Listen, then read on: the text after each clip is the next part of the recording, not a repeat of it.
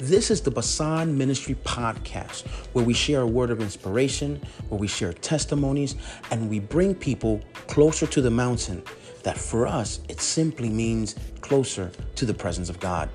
Este es el podcast de Basan Ministries, donde compartimos una palabra de inspiración, los testimonios, y nosotros traemos a las personas acercarlas a la montaña, que para nosotros significa la presencia de Dios.